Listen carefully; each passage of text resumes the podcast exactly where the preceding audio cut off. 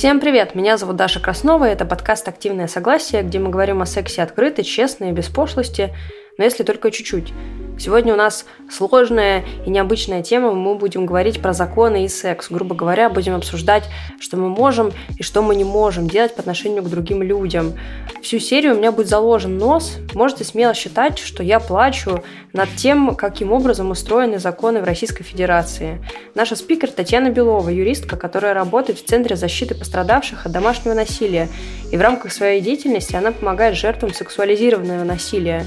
В общем, у меня слезы на глаза наворачивались в этой серии. Послушайте об этом и вы.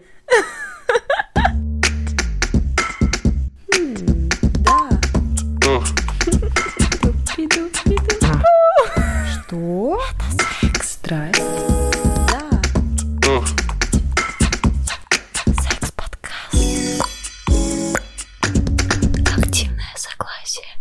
Сегодня мы будем говорить про законы и отношения, законы и секс, потому что тема такая щепетильная, и мне кажется, есть много всяких разных штук, которые могут быть опасными для людей, о которых можно даже не знать.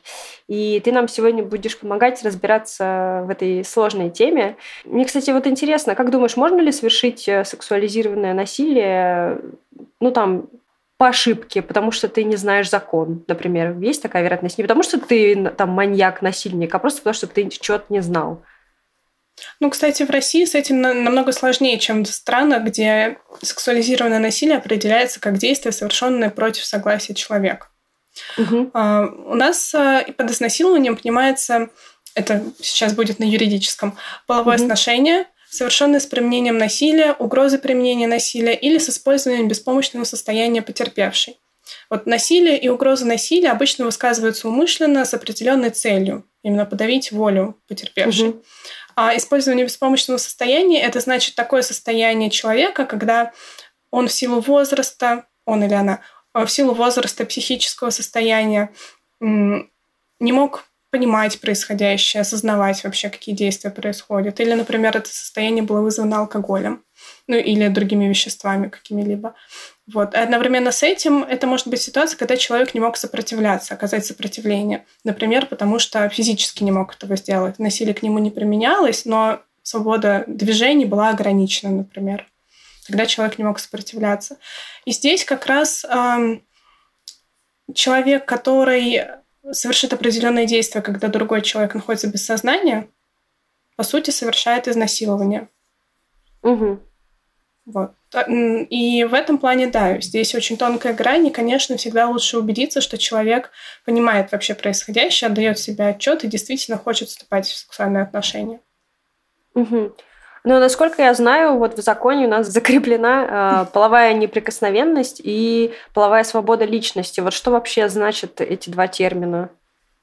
Ну, вообще, это термины, которые тесно связаны с общей физической неприкосновенностью, физической свободой. То есть наши, ну, какие-то наши телесные границы. И половая свобода предполагает выбор, вступать в сексуальные отношения, не вступать, в какой форме это делать. Половая неприкосновенность, как говорят юристы, обычно присутствует только у детей. Но здесь мнения юристов расходятся. Половая неприкосновенность – это запрет э, вступать в отношения с человеком. Давай тогда а, обсудим возраст сексуального согласия. Когда официально я могу заниматься сексом? Ой, на самом деле это очень сложный вопрос. Я тут развлекалась на выходных, и у нас по сексуальному насилию, сексуализированному насилию всего лишь 5 статей в Уголовном кодексе. Я попыталась составить табличку Excel а, по критериям возраста, то есть чтобы понимать вообще, что, когда наказуемо. Я потратила на это все воскресенье. А, есть общепринятый возраст согласия, о котором многие слышали, это 16 лет. Вот почему этот возраст называется возрастом согласия. У нас есть отдельная статья, которая называется «Не изнасилование, не насильственные действия сексуального характера», она так и называется «Половое сношение э, с лицом, не достигшим 16-летнего возраста», которое совершается э, совершеннолетнее лицо, то есть лицо, которому уже исполнилось 18 лет. И независимо от того, применялось насилие или нет, э, сексуальные отношения все равно будут уголовно наказуемыми. Потому что существует определенная разница в возрасте, и вот условно, формально законодатель поставил вот эту планку 16 лет.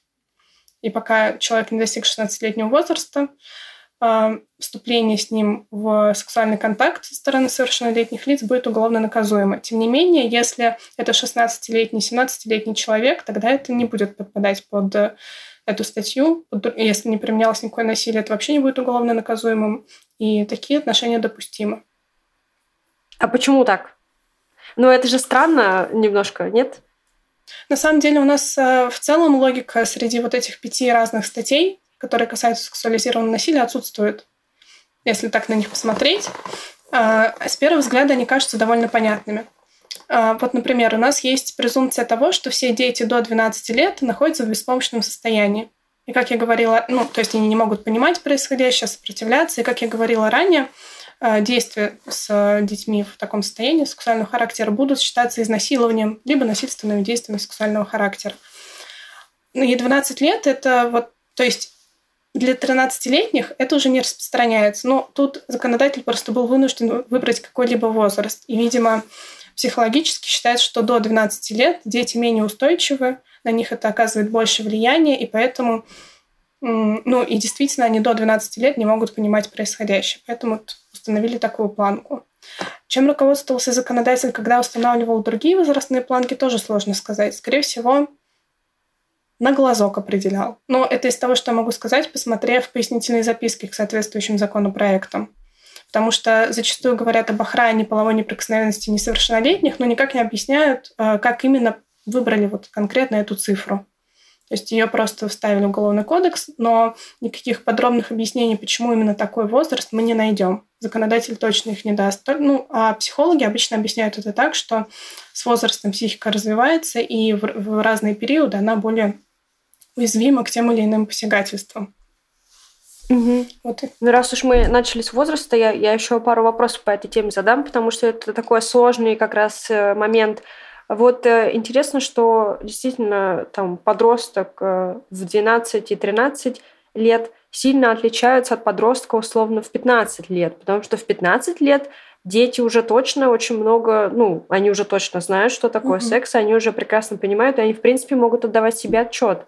И вот интересно, если человек в 15 лет, э, ну, я подразумеваю, я подозреваю, я точно знаю, потому что мне всего 24, я очень хорошо себя помню в 15 и своих, э, э, как это, одноклассниц. Я вообще училась в женском классе, и у меня только опыт общения с, с девочками этого возраста большой. И я помню, что они, многие из них хотели иметь сексуальные отношения с людьми, которым больше 18 лет. Это незаконно получается. По сути, да, это будет незаконно. Даже если любовь.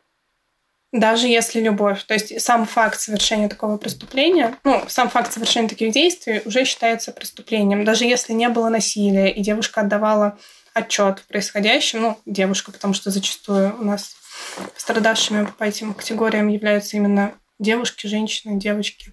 Вот поэтому угу. я обычно говорю девушки.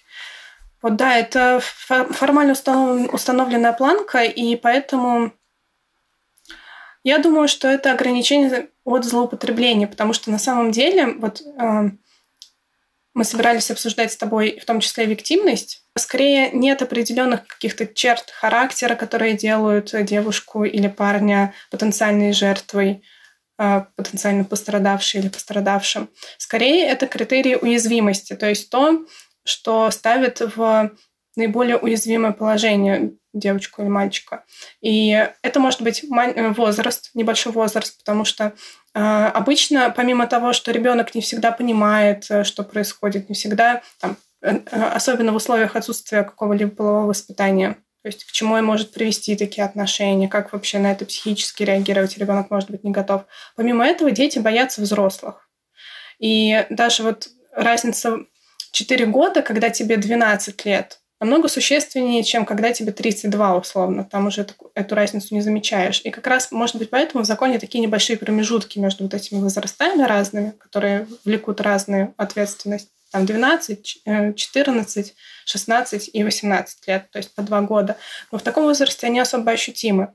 И дети, они могут испытывать влияние так называемых блокирующих субъектов. В криминологии так иногда называют влияние взрослых, когда они, например, говорят, что не рассказывай о том, что произошло, это будет наш общий секрет. Или ты же не хочешь расстроить маму, ты же не хочешь там расстроить учительницу или что-то в таком духе. И помимо этого на детей больше рычагов влияния, потому что помимо того, что они не понимают, что такое секс, они не понимают множество взрослых вещей. И я помню в одной книжке по криминологии, это был, было не судебное решение, а вот именно где-то в литературе я читала такой кейс, где э, девочку склонили к сексуальным отношениям, потому что обещали порвать ее дневник, угу. если этого не произойдет. Вот. И она испугалась, потому что для нее дневник в школе для маленького ребенка это очень ценная вещь. Он у тебя один на весь учебный год, и нельзя его потерять.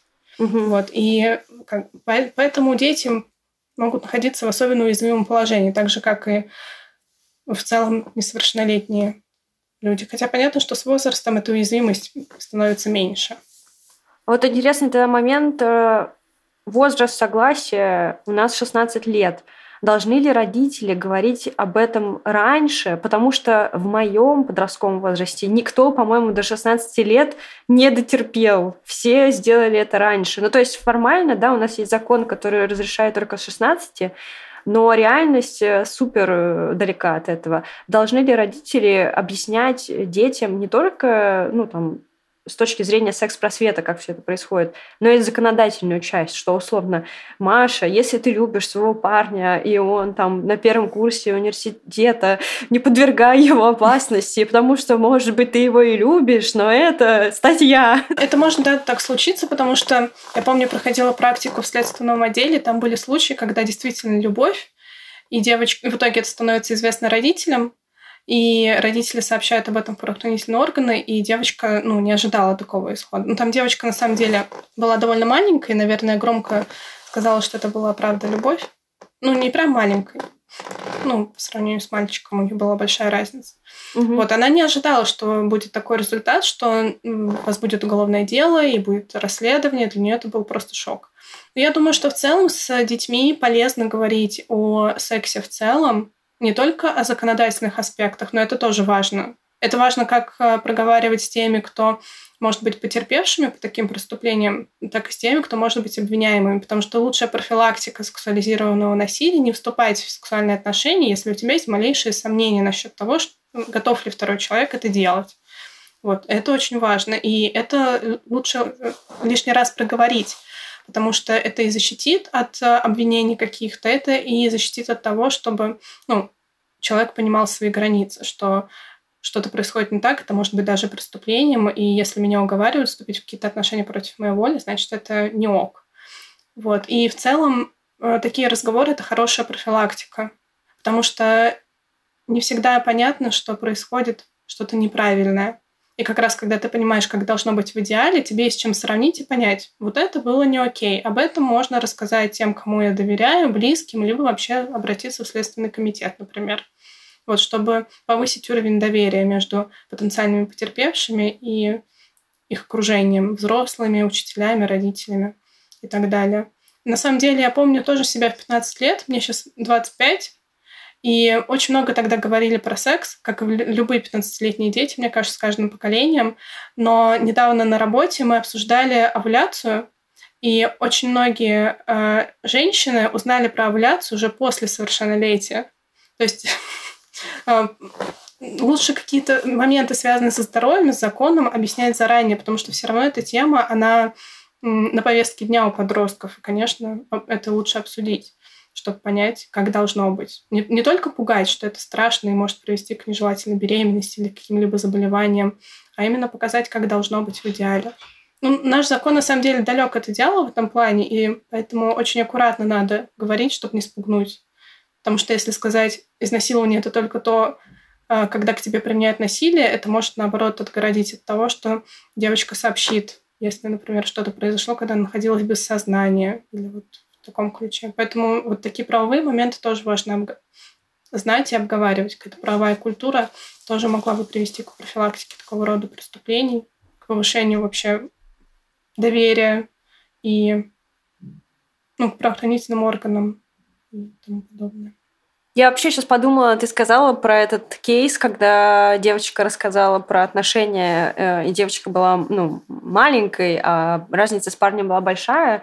И это типа как будто бы не любовь. Но вот мне вот это интересный был этот момент, что действительно в этом возрасте очень часто ну, девочки воспринимают отношения со взрослыми парнями именно как любовь. Мне было, э, ну, наверное, да, лет 15, и за мной ухаживал парень, Э, ну, тогда мне казалось парень, ему было 27, мне сейчас 24, вы понимаете? То есть я уже выросла, а он все еще старше меня. Было ли у нас что-то? Нет, он дарил мне цветы, он дарил мне подарки. Я была уверена, что это любовь. Ну, в смысле, что это любовь, и по всем э, параметрам это подходило под какие-то хорошие чувства. То есть он меня не трогал, не домогался до меня, и, возможно, если бы там не случились какие-то другие обстоятельства, это могло бы к чему-то привести. И это была бы статья. Сейчас мне 24 года. Оборачиваясь на этот опыт, анализируя свое состояние эмоциональное и психическое развитие, я понимаю, что это была какая-то жесть.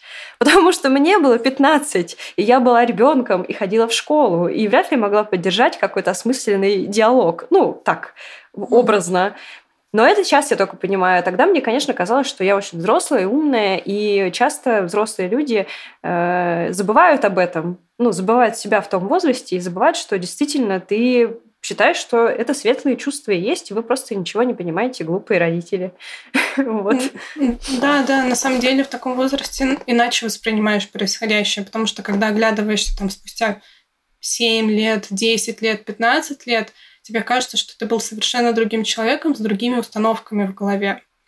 Потому что все равно с каждым новым годом своей жизни ты узнаешь больше об окружающем, о мире, и сам мир меняется, и ты лучше к этому привыкаешь, то есть к каким-то изменениям.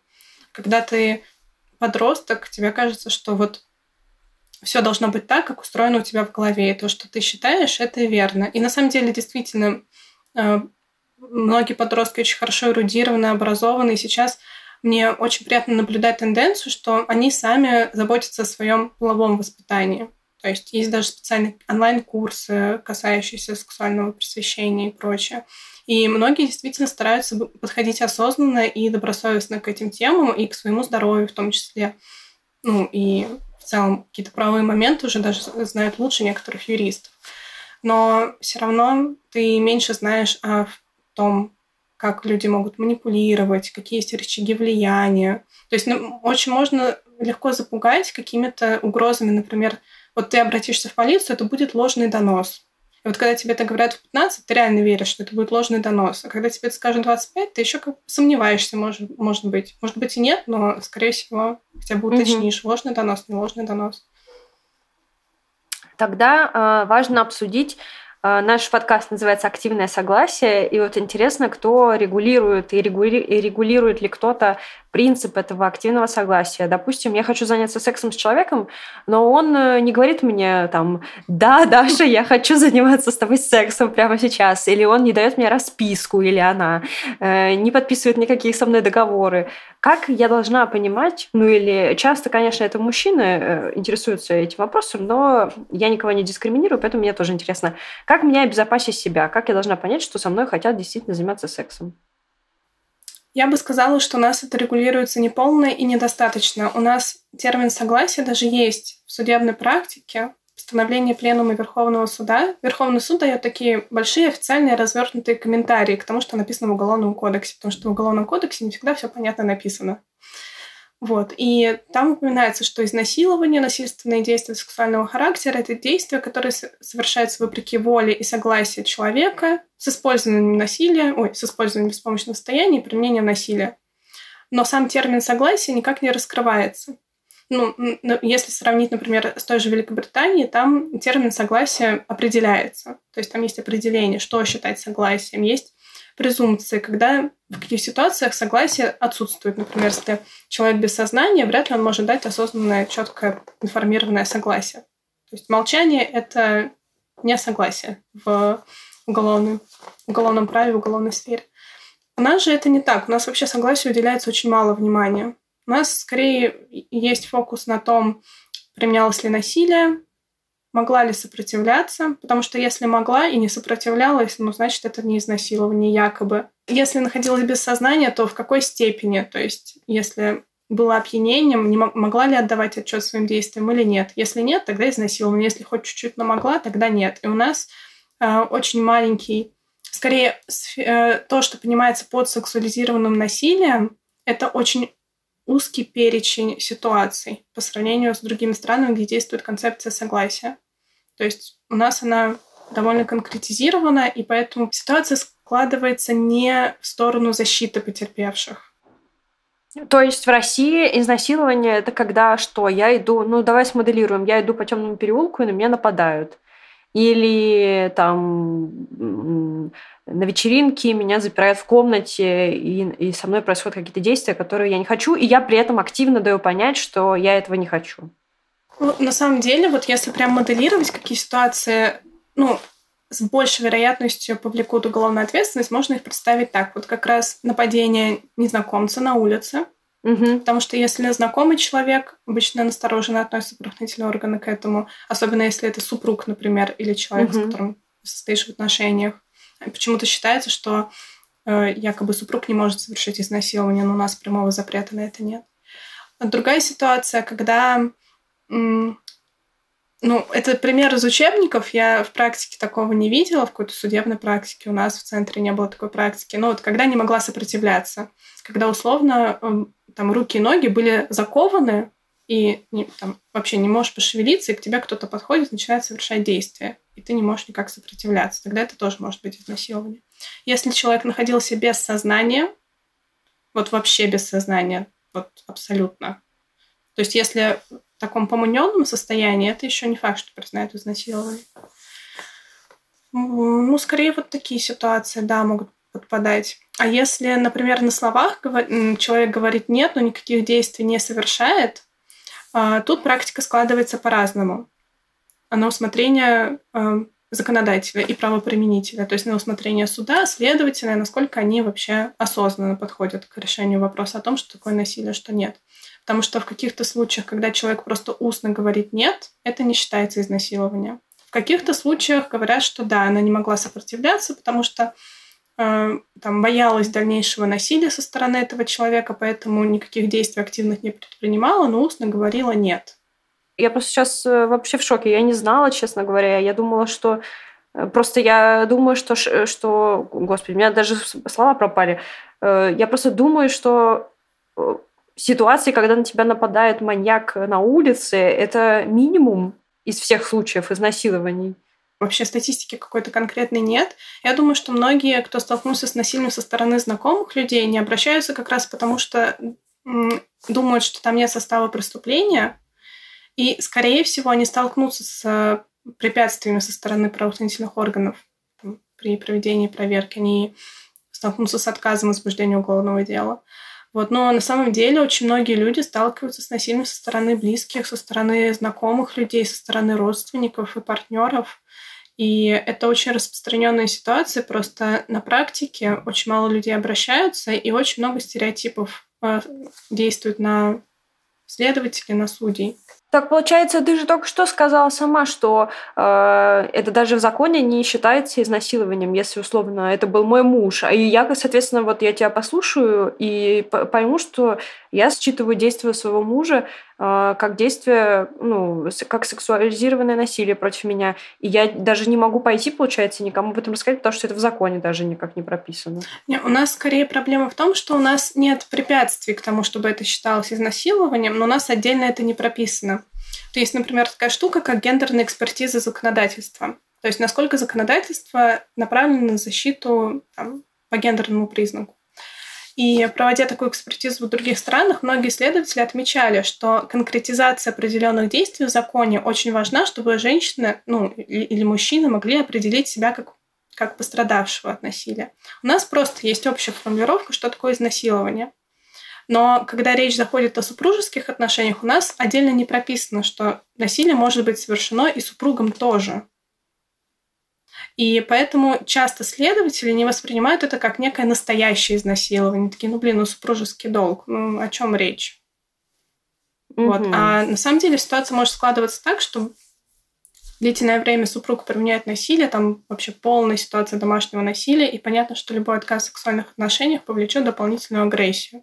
И если прийти потом и рассказать, что, знаете, меня насилуют, потому что я боюсь просто сказать «нет», я до такой степени запугана своим мужем, опасаюсь за свою жизнь и здоровье, следователь покрутит у виска и скажет, ну, блин, ну какой то изнасилован. Во-первых, у вас э, супружеские отношения, у тебя есть супружеский долг, насилие к тебе не применялось, сопротивляться ты могла, но просто не стала, потому что на самом деле этого хотела.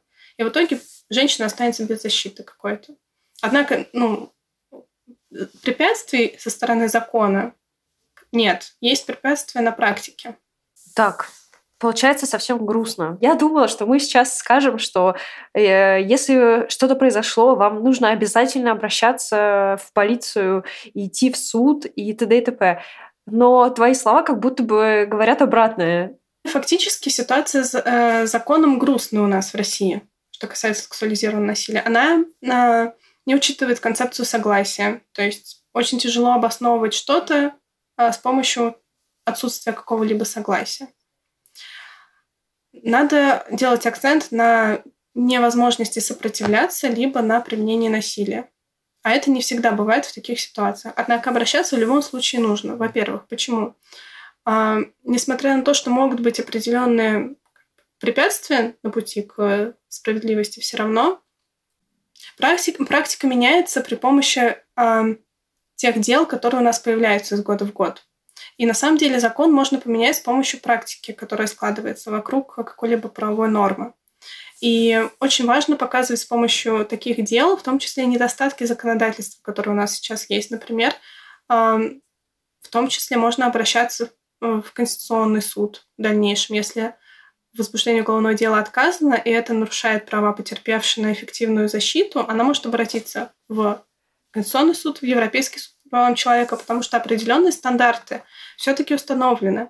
И любой юрист, который работает с этой темой, опирается в своей работе на стандарты Европейского суда, который говорит, что, э, во-первых, определение изнасилования должно быть дано через согласие, во-вторых, должны быть определенные стандарты расследования, вот. И если этих стандартов нет, если нет четкого, четкого определения изнасилования, если это определение не охватывает все случаи сексуального насилия, то в таком случае государство нарушает обязательства по защите прав человека, основных свобод. Вот. И на самом деле такие дела бывают и в России, э, в России когда э, женщины и даже девочки доходят до Европейского суда при помощи адвокатов, юристов, ну, редко самостоятельно. Вот. И поэтому на самом деле обращаться всегда очень важно. Насилие совершилось, какой план действий, потому что очень многие люди даже не понимают, э, что, ну, во-первых, состояние отягченное психологическое, э, какой, какая последовательность, ну, там, ближайшие пять шагов человека. Угу.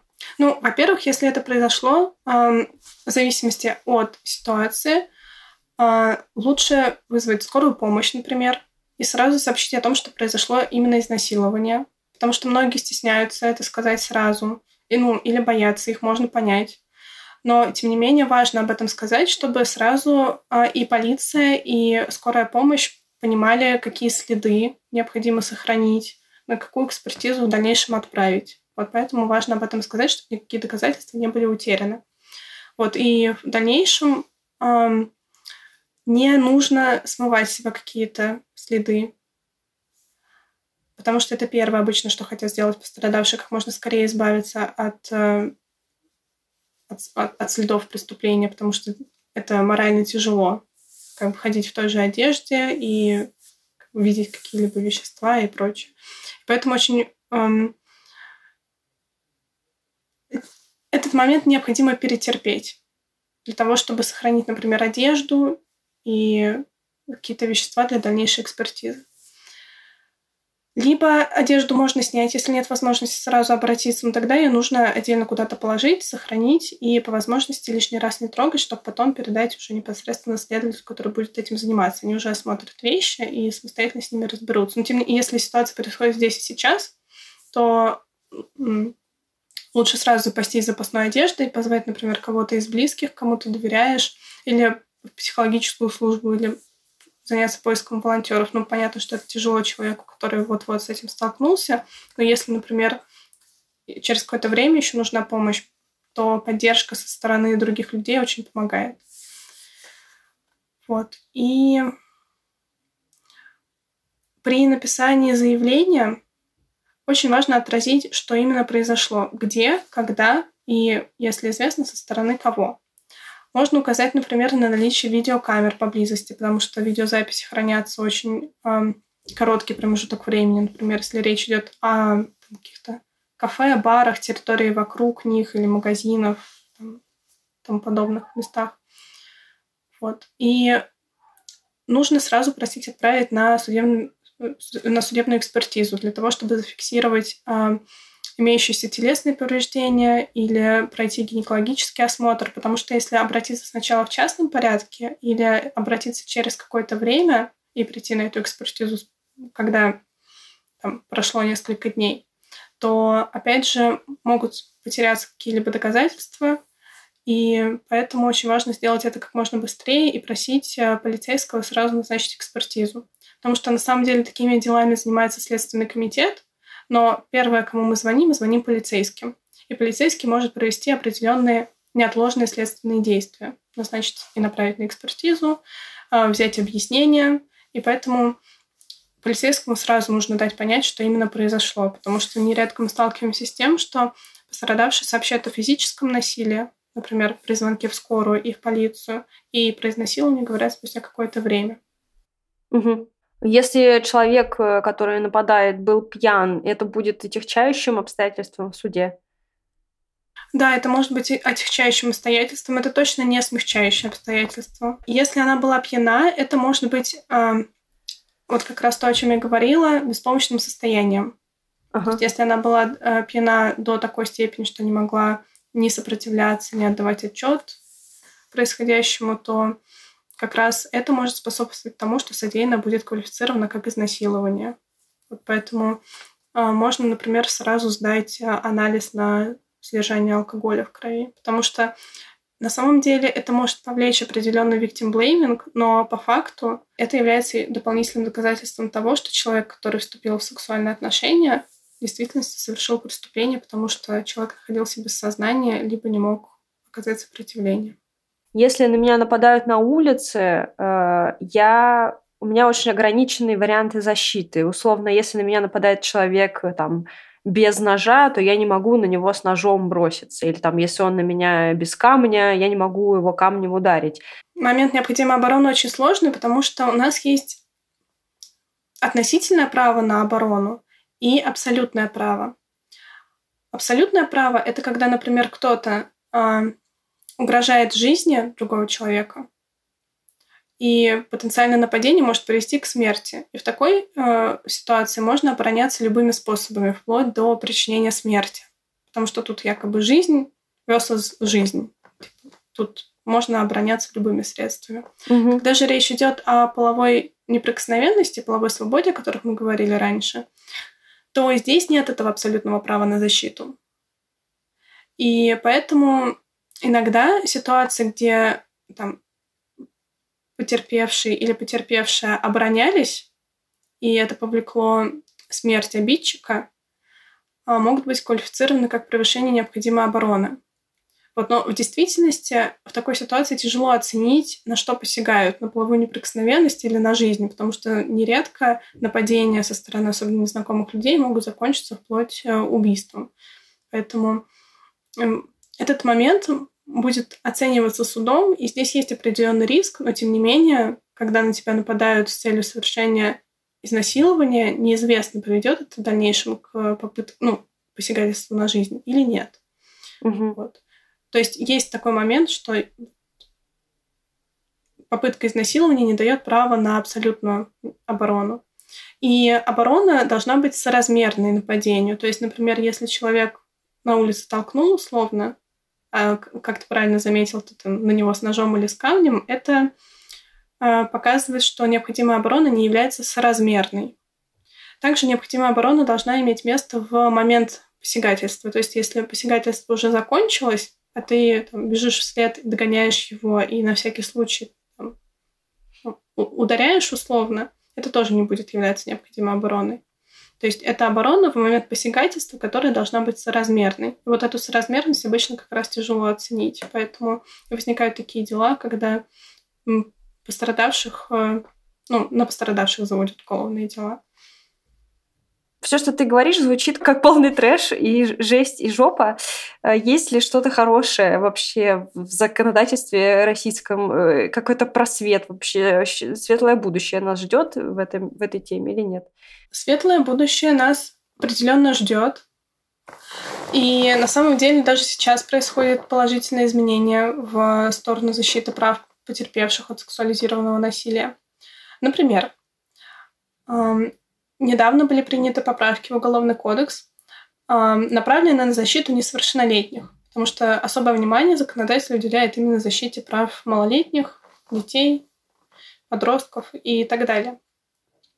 И сейчас возможно назначение пожизненного лишения свободы для лиц, которые совершают э, сексуализированное насилие в отношении несовершеннолетних повторно, либо в отношении нескольких лиц. То есть не по, по отношению к одному ребенку, а к нескольким. И помимо этого рассматривается поправка, которая... Тут нужна небольшая предыстория про сроки давности, потому что у преступлений есть определенные сроки давности. Это срок, в течение которого человек может быть привлечен к уголовной ответственности. Если срок прошел, то он к уголовной ответственности не привлекается. И эти сроки достигают там, 15 лет условно. Но если сексуализированное насилие происходит в детстве, и человек решается об этом рассказать уже став совершеннолетним, то определенные сроки уже прошли, там, например, условно 10 лет и 25 лет. Там, прошло 15 лет, вспомнила про этот кейс, решила рассказать в правоохранительных органах, а там говорят, что, знаете, у вас и сроки давности сейчас все выйдут, и мы этим заниматься не будем. А сейчас появляются такие поправки, ну, по крайней мере, они рассматриваются, когда этот срок давности будет начинаться не с момента совершения преступления, а с момента, когда человек стал совершеннолетним. То есть они, они их как будто бы подвинули. Потому что ребенку, угу. понятно, тяжело сообщить, он сам в правоохранительные органы не пойдет. Но это не значит, что в таких ситуациях невозможно привлечь к ответственности. У нас был кейс э, в центре в нашем, где девушке удалось привлечь к ответственности отчима, используя аудиозапись разговора с ним.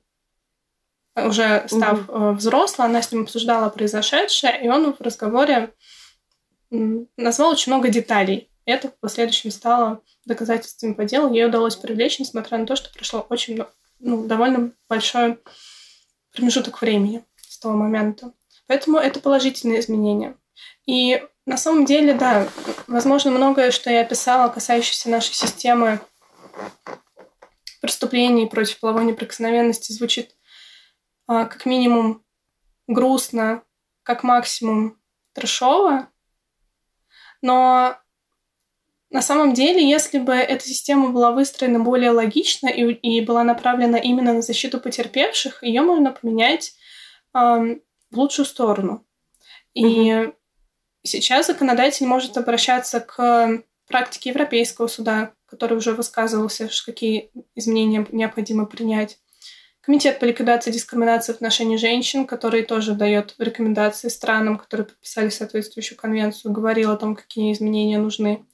И, по сути, да, у нас сейчас э, судебная практика э, все-таки иногда встает на сторону потерпевших. Например, вот те случаи, когда я говорила о неоднозначности квалификации, то есть когда могла сопротивляться, не могла сопротивляться, тут дела бывают разные. И здесь очень многое зависит от э, позиции, которую выскажет э, потерпевшая, ее юрист, ее адвокат. Вот именно поэтому в таких делах добиться справедливости можно, но здесь нужна грамотная работа юриста или адвоката. Это сейчас не, не как реклама центра скорее, и, ну, даже не центра, а вообще юридической помощи в целом, потому что многим непонятно, зачем потерпевшим нужен адвокат. Потому что есть же прокурор, есть вообще государство, которое выступает в качестве обвинителя по таким делам. Якобы прокурора достаточно. Но на самом деле потерпевшие, как раз сталкиваясь с такими проблемами, могут рассчитывать на а, более полную защиту своих прав, если они обратятся за юридической помощью. Платный, бесплатный, все равно для них это пойдет на пользу, потому что, несмотря, ну, у нас сложный закон довольно-таки, сложно работать по таким делам, не все следователи к этому готовы, и поэтому потерпевшим часто нужна поддержка. И в таких условиях защитить свои права намного лучше получится и намного эффективнее. Это не только поддержка юриста, это в том числе психологическая поддержка, поддержка сообщества, информационная поддержка. Потому угу. что это все влияет в том числе и на следователей, и на судей, которые тоже включают новости, включают подкасты, видео на Ютубе и видят, как на самом деле складывается ситуация с сексуализированным насилием. Окей, хорошо. А, сейчас мы немножко отойдем от темы сексуализированного насилия. Мы прям там мы прям так здорово начали сразу с самого сложного.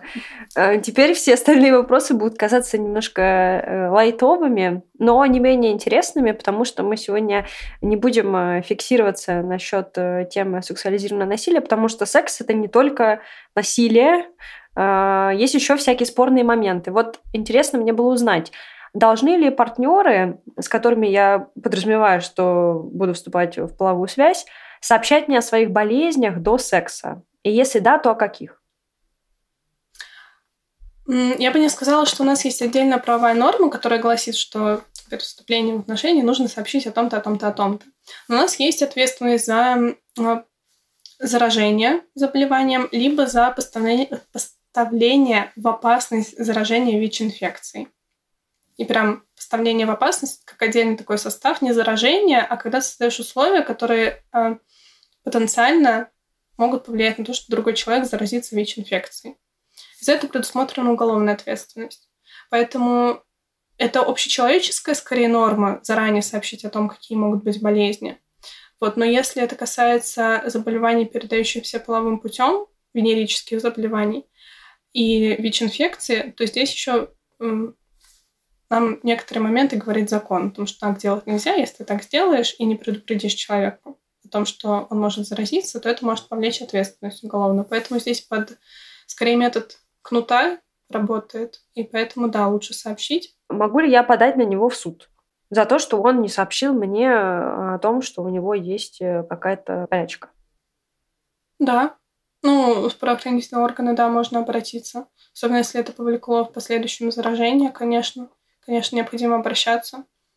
И если, например, с таким человеком вступает в брак, и уже после вступления в брак становится известно, что у этого человека есть венерическое заболевание либо ВИЧ-инфекция, то такой брак можно признать недействительным. Есть отдельное основание для признания брака недействительным, как раз касающееся заболеваний таких. Когда это умышленно замалчивалось. Ну, когда это ВИЧ-диссидентство, получается. Да, да. Да. Э, если кто-то не знает, э, то существуют люди, сейчас э, в пандемию коронавируса есть ковид-диссиденты, есть ВИЧ-диссиденты, потому что сейчас эпидемия ВИЧа в России происходит, которые заражают своих партнеров, зная о том, что они ВИЧ-положительные. Вот. Э, существуют люди и здоровые, которые тоже, которых тоже можно назвать ВИЧ-диссидентами. Это люди, которые стремятся заразиться болезнью, но там разные уже э, у них мотивы. Кто-то хочет поддержать партнера, э, кто-то еще что-то хочет показать, что с болезнью можно жить. В общем, мотивы разные, но есть такое название. И, конечно, прежде чем вступать в половой контакт с кем-то, лучше спросить, лучше спросить справку вообще-то. Это самый, угу. самый лучший вариант. С какого возраста можно вступить в брак в России и есть ли отличия в разных регионах России на этот счет? Общий возраст вступления в брак 18 лет. Но по некоторым обстоятельствам он может быть снижен согласия э, местных властей до 16 лет. Например, если из-за беременности, либо из-за какой-либо тяжелой болезни, то есть люди хотят вступить в брак и понимают, что у них довольно мало времени на это остается тогда могут снизить а, возраст для вступления в брак. Если мы говорим о возрасте меньше 16 лет, здесь все отдается на откуп субъектам Российской Федерации. Скорее всего, это сделано с той целью, что у нас разные традиции в различных регионах, поскольку страна большая. И действительно, в некоторых а, регионах возможно вступление в брак с 14 лет. Это где? Ну, обычно речь идет здесь про Северный Кавказ, вот. Это могут быть и отдельные регионы. Вот я недавно прям читала, по-моему, даже в Московской области, в Калужской области это возможно. То есть я сейчас все регионы не назову. Некоторые просто произвольно разрешают подобные ситуации, а где-то это видно, что обусловлено традициями определенными. Вот интересно, э, вот интересный тогда момент. А, если возраст сексуального согласия 16, а люди хотят вступить в брак в 14, ну, в общем-то, угу. это логично. Почему, почему тогда мы не можем, все, кто не может терпеть, переехать в Калужскую область или еще куда-нибудь, и там это все будет законно. Ну, то есть это же, это же как-то странно, что у нас такие э, несостыковки в законе получаются. Ну, вообще, э, вот это противоречие с э, согласием и с возрастом вступления в брак, о нем очень много говорят. Да, это ну, одно из противоречий, которое у нас есть в законе. Вот, но опять же, возраст согласия, он же распространяется на совершеннолетних и несовершеннолетних. А если у нас два более-менее 14-летних субъекта, угу. то здесь уже по-другому эта ситуация воспринимается. Субъектов, боже, как бы юридически. Если человек э, беременеет э, в возрасте 14-15 лет, э, привлекается полиция к этим историям? Ну, вообще, вот даже я, когда проходила практику, у нас были звонки из больницы по поводу беременности несовершеннолетних. Вообще, да, они сообщают, у них есть какие-то внутренние договоренности на этот счет и могут сообщить. Поэтому, если такая ситуация произошла, обычно идут в платные клиники с надеждой на то, что из платных клиник никто не будет сообщать, потому что нет официальных каких-то договоренностей межведомственных. Вот, но на практике, да, могут сообщить. То есть я вот сама с таким сталкивалась, просто звонят, говорят, что к нам поступила девочка, она беременна, ей 15. Просто информируем вас. И, и что? Ну, то есть вот они сообщают, и что, с целью найти отца или как?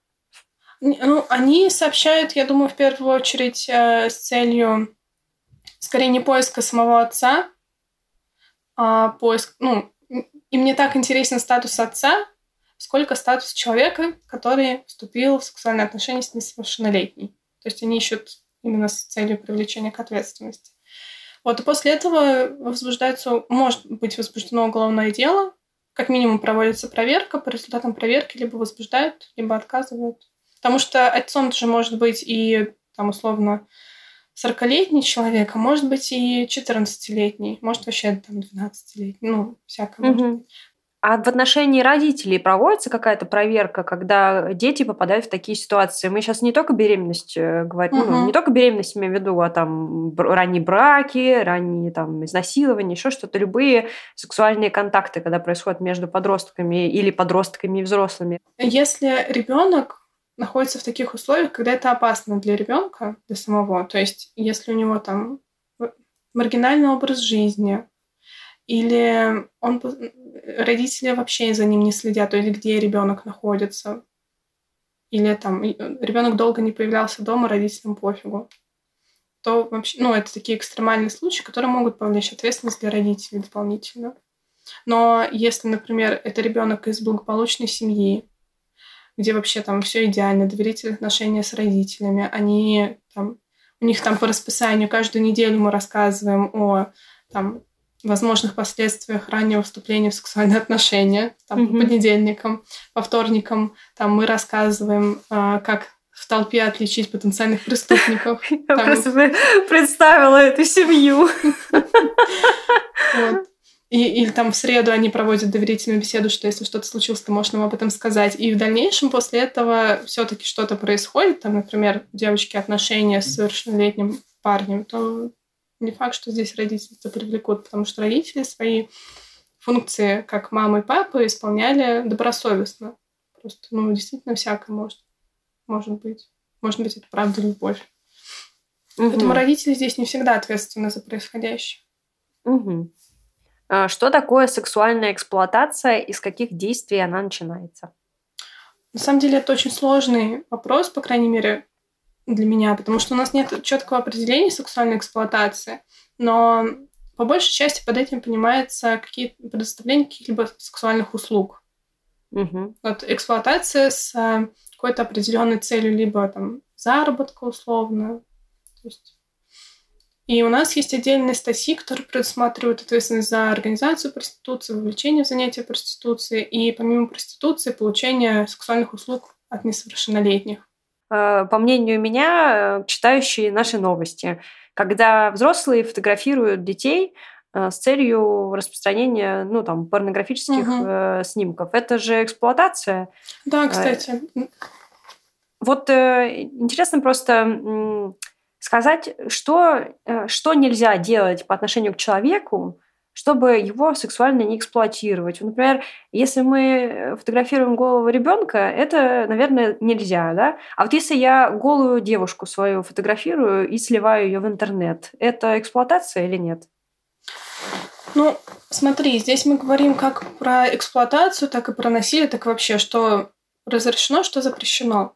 И здесь как раз все упирается в согласие, если вообще говорить не столько вот конкретными правовыми стать, там, категориями, такие как вот это отдельная статья, там, состав преступления, а вообще посмотреть на ситуацию в общем, то разрешено все то, что происходит по согласию. Но здесь важно учитывать критерии возраста, что это согласие дается осознанно, информированно, и поэтому как раз у нас есть вот этот возрастной критерий, что якобы там до определенного возраста человек не, не, не может дать такое согласие. Там, до 18 лет, условно, я несовершеннолетний, это значит, я не, не все понимаю в этом мире. Поэтому от меня согласие все-таки немножко искаженное. Вот, и мы это полностью согласие не признаем. Но если это происходит между равными субъектами по их общему желанию, по их общей договоренности, то why not?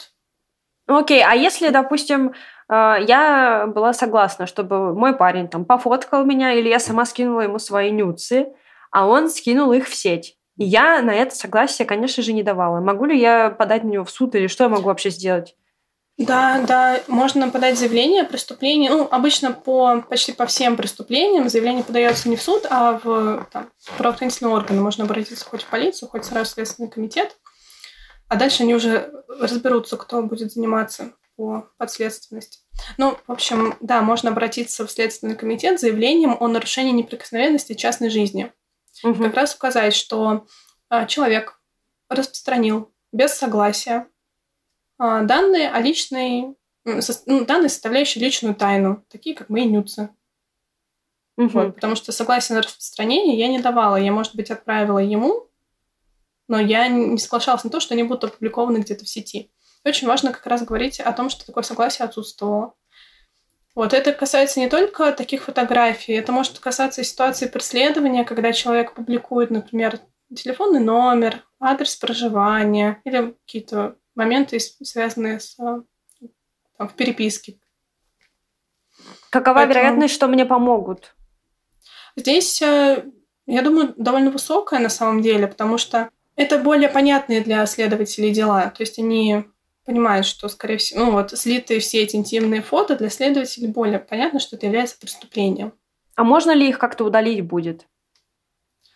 Здесь это будет более эффективно через, э, например, администратора сайта, социальной сети, потому что понятно, что первое, о чем думает пострадавший, все-таки не про наказание как возмездие. У нас вообще цели Уголовного кодекса нет такой, как наказание отдельно. У нас есть защита потерпевшей. И самый эффективный способ обращаться напрямую к администраторам для того, чтобы фото были удалены. Но угу. если потом заранее плани- планировать обращаться в Следственный комитет, лучше заскриншотить их, по крайней мере. Ага. А, слушай, еще такой момент, поднимаемся на новую ступень. Если пара засняла видео своего секса, и, допустим, они решили, ну, решили снять видео так, того, как они занимаются сексом. Не, дум, не знаю, насколько это распространенная идея, но у меня такая вот возникла, пока я собирала вопросы. А, и кто-то выложил э, видео, ну, там, кто-то, бывший партнер, выложил видео в сеть. Мог, и я приду в полицию и скажу, что вот э, мою там тайну личную всем показали, а мне скажет, допустим, я буду бояться, что мне скажет полицейский, а вы изготавливали порно и сами виноваты, и вообще вас надо в суд, вас саму надо в суд отправить. Так мне скажет или нет? Ну, вообще, на самом деле, с порнографией очень сложный момент. Как, как ты уж поняла, тут простых моментов очень мало. Вообще, ага. Но наверняка ты слышала про кейс Юлии Цветковой а, с рисунками, которые да, она да. выкладывала с целью пропаганды бодипозитива, то есть э, повышением любви к телу, вообще разговора о теле. А в итоге сейчас рассматривается дело об изготовлении и распространении порнографии, порнографических материалов. И, по сути, под порнографию при желании можно очень много вещей подтянуть. Почему так? Потому что у нас есть статья за незаконное изготовление, оборот порнографических материалов и так далее. И но законного-то, э, законного изготовления порнографии у нас нет. У нас нет закона об изготовлении порнографии. И в этом вот такой момент, что у нас ну, как бы непонятно, за что наказывают. Типа незаконное. Незаконное получается любое изготовление порнографии. Вот, ну, по идее, я не думаю, что эм, какие-то личные видео, которые были сняты для собственного пользования, могут быть признаны порнографией. Порно, ну, типа, можно смотреть с 18 лет. До 18 лет порно смотреть как будто бы нельзя. Но кто следит за возрастом тех, кто смотрит порно? Я думаю, здесь следят за тем, кто это порно показывает. Условно, если есть какие-то сцены, ну, даже не порнографические, а вообще там содержащие там легкую эротику, условно, и на них нет маркировок возрастных, то это будет нарушение со стороны тех, кто эти материалы показывает. Там, например, по телевидению, в кинотеатрах. Я, я это очень хорошо запомнила, потому что один раз меня не пускали на какой-то фильм с Кира Найтли, потому что типа, мне не было 16. А это, это только появились вот эти все маркировки. Вот. А в итоге там даже в фильме ничего такого не было. Тогда было... Ну, я в итоге на фильм-то попала, но потом весь фильм была занята мыслью, где будет тот момент, из-за которого меня на фильм не пускали. А его не было. Жаль. Есть такой момент, про который я уже вскользь упоминала, про то, что все дети до 12 лет находятся в беспомощном состоянии. И у нас есть вот этот возрастной критерий 12 лет. На самом деле это очень такой важный возрастной порог, потому что если показывать порнографию ребенку, который не достиг 12 лет, а на самом деле это очень часто происходит, когда каких-то физических действий к детям не, про... не проявляется, но там показывают какие-то материалы или по скайпу созваниваются. И сейчас это очень актуально, потому что все больше вот это информационное пространство открывается. И такие случаи как раз квалифицируются как изнасилование. То mm. есть влекут, ну, считаются особо тяжким преступлением и влекут повышенную уголовную ответственность как раз потому, что детям не исполнилось 12 лет, то вот закон их особенно охраняет. Поэтому момент с просмотром э, каких-то видеороликов или даже с там, все, что связано с вебкамом, со скайпом, с любыми дистанционными способами связи, тоже на самом деле могут повлечь серьезную уголовную ответственность. Вот если мы говорим о порнографии, но в контексте сексуализированного насилия, это стоит упомянуть, что до 12 лет у нас прям ребенок неприкосновенен в полном его понимании. Что делать, если я подозреваю, что в семье происходит сексуализированное насилие? Ну, то есть не в моей семье, а вот в какой-то семье, там, в семье моего одноклассника, в семье моей подруги. Куда я могу обратиться? Могу ли я куда-то обратиться? Ну, первое, о чем здесь стоит э, задуматься, насколько это безопасно для человека, который подвергается насилию. Потому что нас очень часто спрашивают на эту тему в контексте домашнего насилия, что я могу предпринять, если я слышу крики за стеной, потому что крики за стеной, они лучше слышны и понятны, как, как насилие, чем вот какие-то моменты сексуализированного насилия, как раз их очень тщательно скрывают. Поэтому здесь лучше в первую очередь поговорить с человеком, которого ты ну, считаешь потенциальным страдавшим. Ну, просто доверительно показать, что может рассчитывать на поддержку, и по возможности поделиться контактами организаций, которые профильно оказывают помощь в таких ситуациях. Например, Центр сестры, если нужна психологическая помощь. Это может быть наш центр, если нужна юридическая помощь, для того, чтобы человек мог сам обратиться, потому что он изнутри, он или она лучше оценивают риски. То есть, например, а, условно, может быть обратная ситуация, когда человек видит, что там близкий или друг или подруга подвергаются насилию, обращается в а, заявлением в Следственный комитет, и там никакого уголовного дела не возбуждается, человек, который подвергается насилию, все отрицает, потому что боится об этом рассказать, а в итоге ему достается еще больше, ему или ей. Вот, это один такой важный момент. То есть первое — настроить прямой контакт с пострадавшим или с пострадавшим по возможности.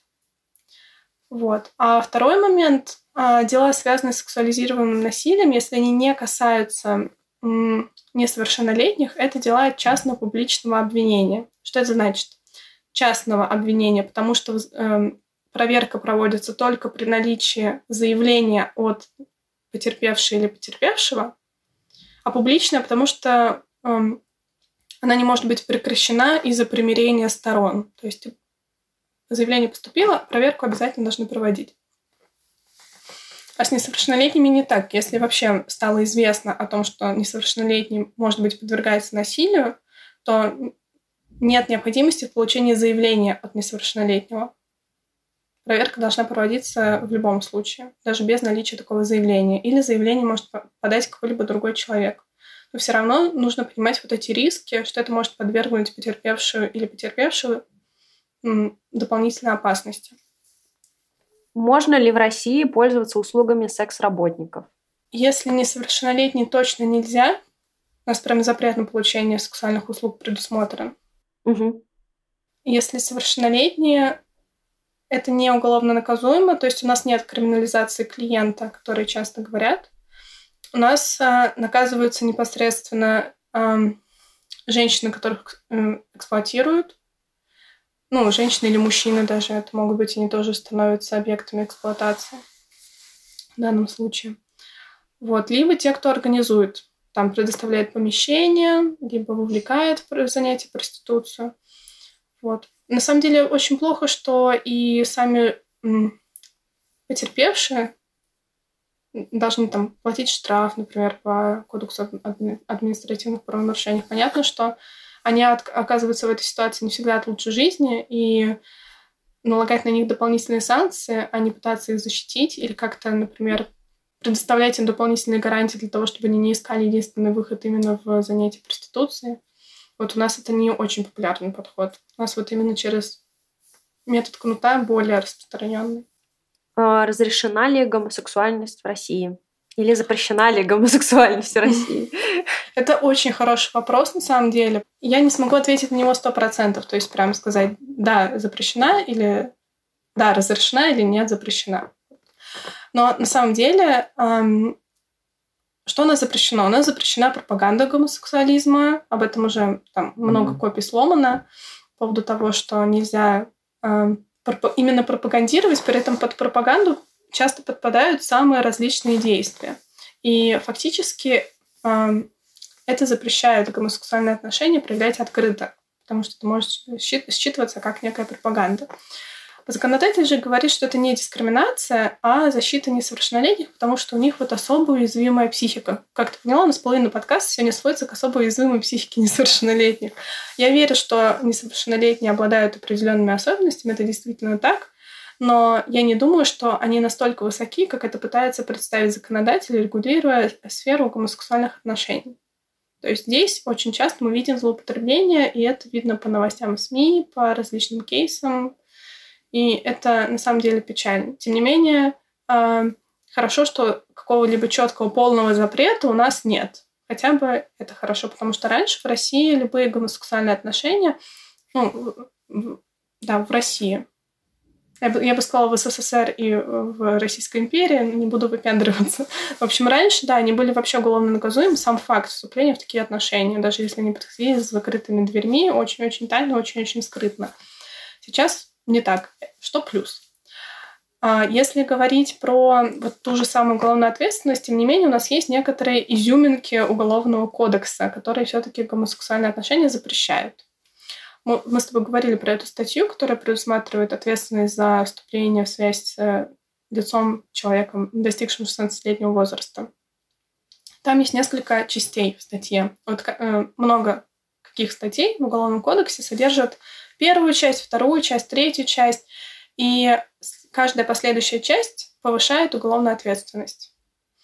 И как раз вот в этом контексте добровольное вступление в сексуальные отношения, вступление в гомосексуальные отношения предусматривает чуть более жесткие санкции, чем обычные, скажем так, традиционные условно отношения.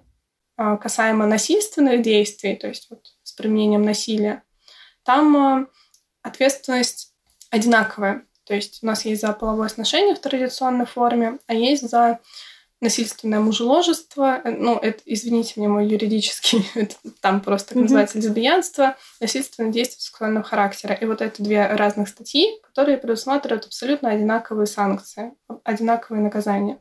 А когда мы говорим о добровольных отношениях, почему-то гомосексуальные отношения влекут ну, чуть более жесткие санкции, что на самом деле странно. Ну, нелогично. Не вот. Угу. А одновременно с этим у нас а, нет возможности вступления в брак э, людям одного пола, потому что у нас прямо в уголовном, ну, в, уголовном в семейном кодексе написано, что это мужчина и женщина.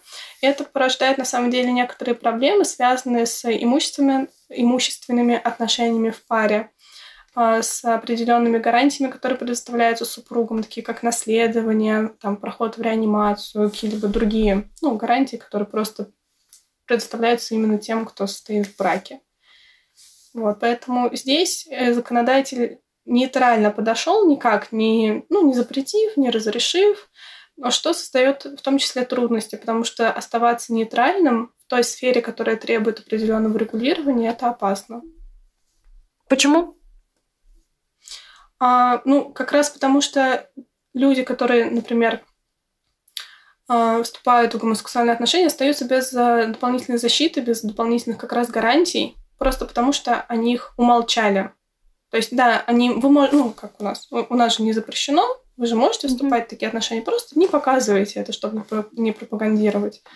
Ну, окей, но вступление в такие отношения, когда нет каких-то правовых гарантий, намного опаснее, чем ну, обычно у нас традиционная семья, мама, папа, двое детей там хотя бы какие-то вот дополнительные есть. Э, ну, то есть ты понимаешь, что если что-то случится с супругом, ты являешься его наследником вот, и тому подобное. А здесь таких гарантий нет. Да и, что говорить, насилие в таких парах э, намного более скрыто и латентно, потому что людям в силу своей ориентации тяжело обращаться за помощью, потому что они боятся столкнуться с осуждением, обвинением или наоборот с... Ну, они не могут говорить об этом открыто, а иногда какие-то кейсы важно делать публичными. Итог этой серии такой, что сейчас дела с законами обстоят не очень. Однако мне понравилась мысль Тани о том, что практика может сформировать новую норму. Соответственно, чем больше мы настаиваем на справедливости, чем больше мы отстаиваем свои права, тем больше вероятность того, что мир вокруг нас изменится. Это, мне кажется, очень важно. Всем спасибо, всем пока, встретимся в следующий понедельник. Обязательно рассказывайте про эту серию другим людям, потому что это очень важно для людей, которые страдают от насилия ежедневно. Пусть они знают о том, как они могут защититься и кто может оказать им поддержку. Всем пока.